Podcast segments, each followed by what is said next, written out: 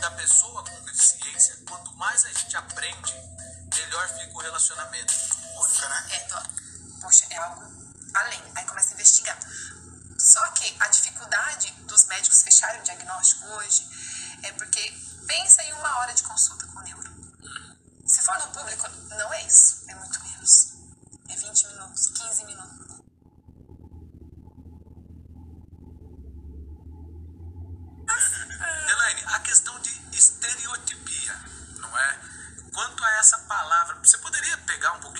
Explicar um pouco mais, porque ela dá um entendimento muito amplo, porém abstrato. Verdade. Você poderia falar um pouco mais sobre essa questão das estereotipias? O que são estereotipias, né? Todo mundo tem, na verdade. Eu tô aqui, ó, mas tô com meu pé aqui, ó. Tô balançando, tô virando, ó. Eu tô quieta.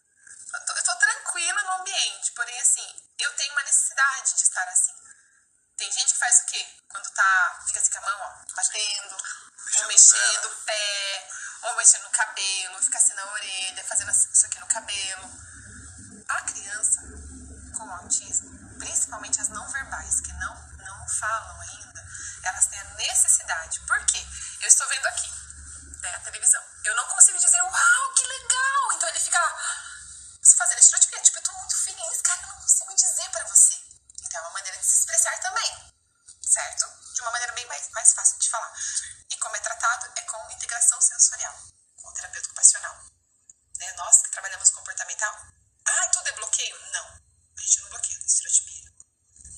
Quando está causando é, é, prejuízos a essa criança, nós bloqueamos e redirecionamos. Tudo é, é ensinado. A gente tem que dar uma outra opção. Não adianta só bloquear e não dar, não dar uma outra opção para a pessoa, certo? Sim. Essa, essa é a pegada, tá vendo, Tom? Ela consegue trazer do abstrato pro concreto.